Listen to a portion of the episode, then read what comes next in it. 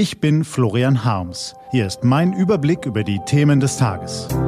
T-Online Tagesanbruch. Was heute wichtig ist. Dienstag, 6. Oktober 2020. Ein dunkler Schatten liegt über dem Wahlkampf.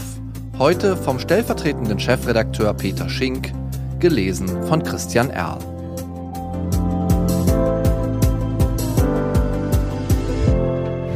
Was war? In der T-Online-Redaktion beginnt der Tag früh. Aus der Nacht übernehmen die Kollegen das Nachrichtengeschäft von Kollegin Annalena Jansen aus Melbourne.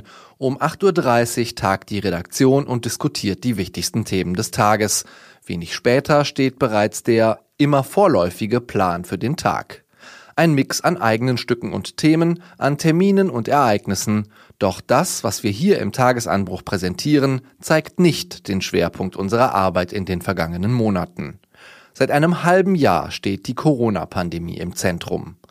Knapp 9000 Artikel hat T-Online mit dem Schlagwort Corona versehen. Jeden Tag versucht die Redaktion, das Wichtige zu selektieren, einzuordnen und zu erklären.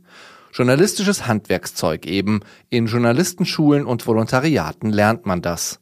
Und doch bringt das Virus täglich alle Kollegen an die persönlichen Grenzen. Homeoffice, Videokonferenzen, Maskenpflicht im Büro, Abstand halten. Es müssen Entscheidungen getroffen werden, die so noch nie getroffen werden mussten. Wie viele Aerosole entstehen im Büro? Wie gut können wir lüften? Wie oft Hände waschen? Definitive Antworten fehlen manchmal. Und dann fährt ein mit Corona infizierter US-Präsident mal eben zur Belustigung seiner Anhänger ums Militärkrankenhaus. Er entblödet sich nicht, das Leben seiner Personenschützer zu gefährden, um Punkte zu sammeln. Die Nachricht kam gestern vor der Morgenkonferenz. Sie macht im ersten Moment sprachlos. Ist der Mann nicht Vorbild für Millionen von Menschen? Aber dann findet doch jemand die passenden Worte am gestrigen Vormittag. Denn für Trump gilt wie für alle anderen Nachrichten auf dieser Welt, selektieren, einordnen, erklären. Doch für die US-Demokratie entsteht ein gravierendes Problem. Trumps Erkrankung bestimmt derzeit die gesamte öffentliche Debatte. Das Land diskutiert nur das eine Thema in vielen Facetten. Seit wann wusste Trump von seiner Infektion? Wie schlecht war sein Gesundheitszustand wirklich? Muss Mike Pence auch in Quarantäne? Und kann der US-Präsident an der nächsten TV-Debatte teilnehmen, wo er das Krankenhaus jetzt wieder verlassen hat? Es sind noch 28 Tage bis zur Wahl. Debatten über Inhalte finden in diesen Tagen nicht statt. Joe Biden ließ am Wochenende erklären, er habe alle negative Wahlwerbung gegen Trump stoppen lassen. Dies müsse ein amerikanischer Moment sein. Er wolle für den Präsidenten beten, nicht ihn angreifen. Es bleibt Biden aber auch nichts Besseres. Schließlich muss er sich zur aktuellen Situation ja irgendwie verhalten. Themen setzen kann er nicht. Wonach entscheiden die Wählerinnen und Wähler in den USA also am 3. November, wem sie ihre Stimme geben? Der Wahlkampf wird überlagert von der Frage, wie der US-Präsident sich in einer einzigen Frage seiner Corona-Erkrankung verhält. Andere Themen geraten ins Abseits. Krankenversicherung, Rassismus, soziale Ungleichheit, Waffenbesitz, Infrastruktur, Einwanderung, Klimakrise.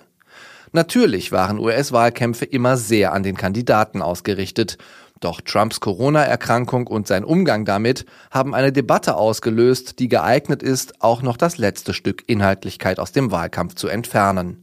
Wahlkämpfe brauchen, hier wie drüben, eine Auseinandersetzung um Inhalte, denn die freie Willensentscheidung der Wähler setzt voraus, dass sie sich eine fundierte Meinung bilden können über Inhalte und Personen.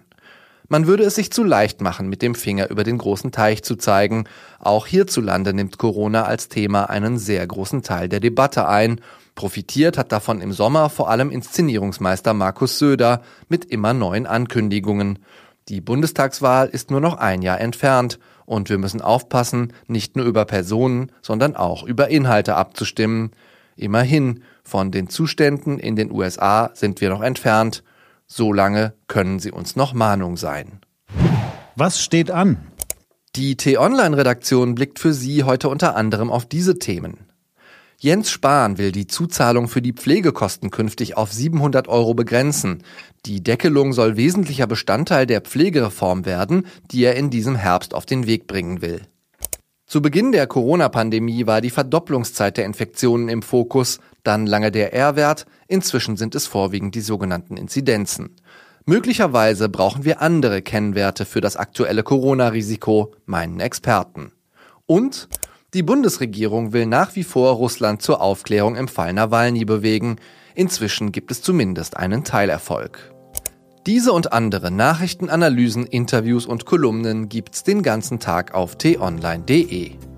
Das war der T-Online-Tagesanbruch vom 6. Oktober 2020. Produziert vom Online-Radio- und Podcast-Anbieter Detektor FM.